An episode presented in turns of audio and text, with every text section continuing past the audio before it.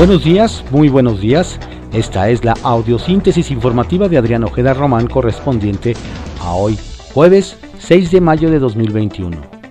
Vamos a dar lectura a las ocho columnas de algunos diarios de circulación nacional. Reforma. Alista INE otro revés a Morena. Acusa Delgado golpe. Busca inhabilitar en San Luis Potosí a Mónica Rangel, aspirante a gobernadora por incumplir informe. El Universal. Víctimas de línea 12 reclaman atención de autoridades, pese a que la jefa de gobierno, Claudia Sheinbaum, dijo que se le apoyaría. Familiares afirman que no han recibido ayuda para el sepelio ni para gastos de hospitalización. Excelsior. Indagan fallas estructurales. Fiscalía Ciudad de México, carpeta de investigación. Peritajes destacan separación en traves, hundimientos y desgaste, posibles causas del desplome. El financiero aprieta SAT y aumenta la recaudación. Sin juicios, obtuvo por fiscalización 112.268 millones de pesos a marzo. El economista. Privados importan más diésel que Pemex y 33.4% del total de la gasolina les impactará la reforma a la ley de hidrocarburos. La importación de gasolina en el primer trimestre fue el doble que en el lapso de 2020 y el triple comparado con el 2019. La importación total de gasolina bajó 32% en el TRIM contra el mismo lapso del año pasado. La jornada. López Obrador, el INE es de lo más ineficiente y parcial su gasto de 20 mil millones entre los más costosos del mundo. Contraportada de la jornada. Respalda Biden que se congelen patentes de las vacunas anti-COVID. Apoya el clamor de 100 países para facilitar generación de los antígenos. OMS, decisión histórica, es hora de ser solidarios y avanzar juntos. Inyecta India cuantiosa inversión para enfrentar la devastadora crisis.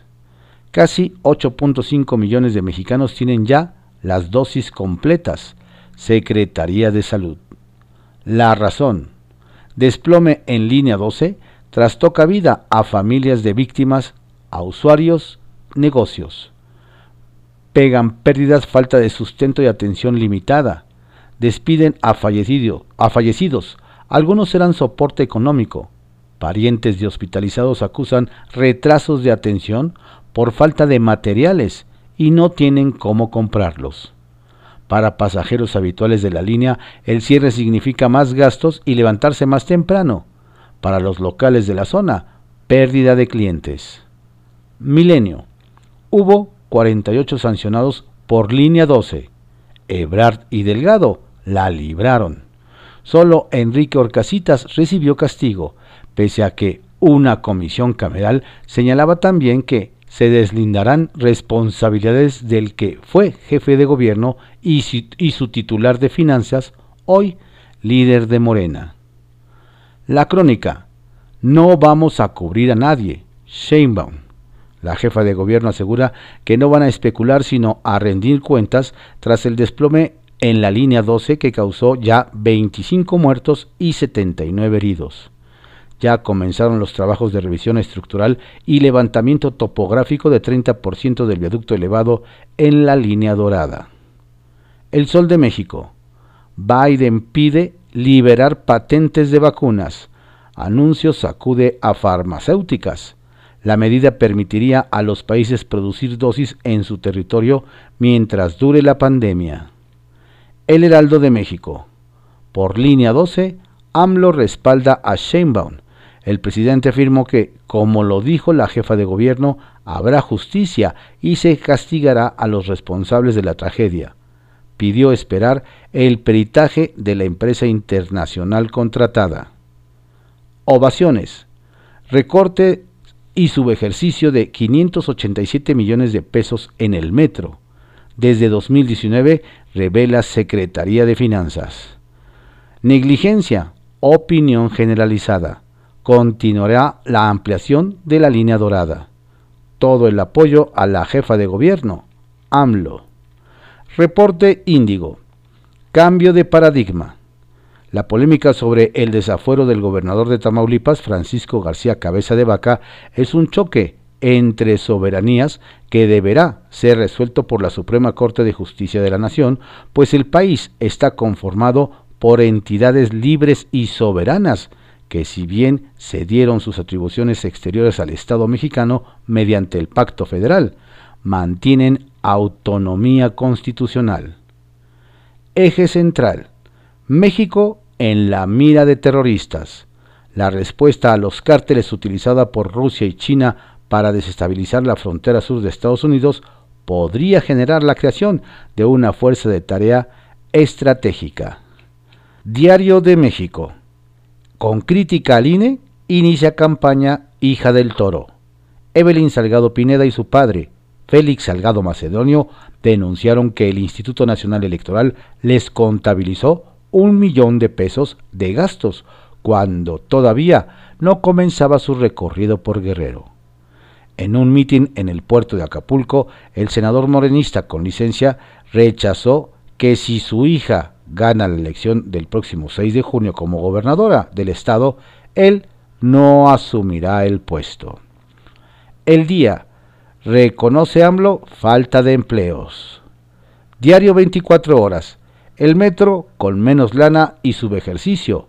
En 2020 se usaron 1.362 millones de pesos menos de lo presupuestado.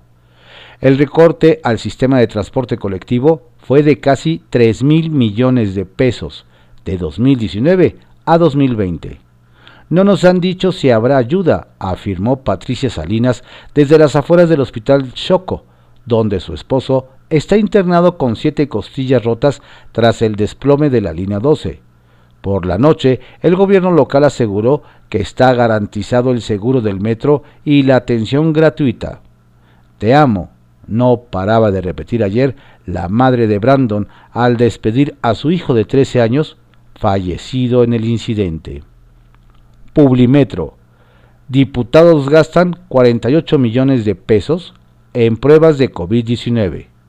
Desde el 26 de junio de 2020 y hasta el pasado 2 de mayo se han aplicado 50.005 tests para detectar coronavirus con un valor promedio de 959.90 pesos por unidad. Diario contra réplica. Robo transporte se concentra en nueve estados.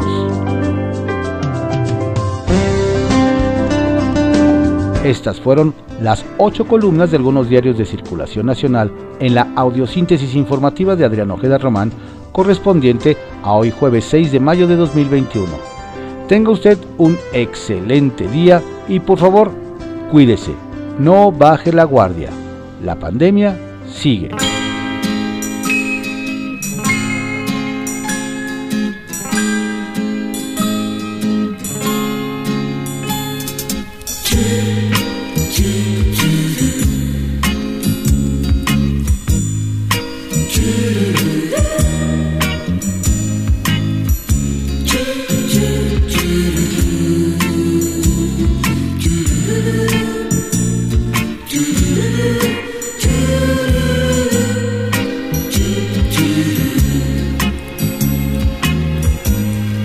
do do do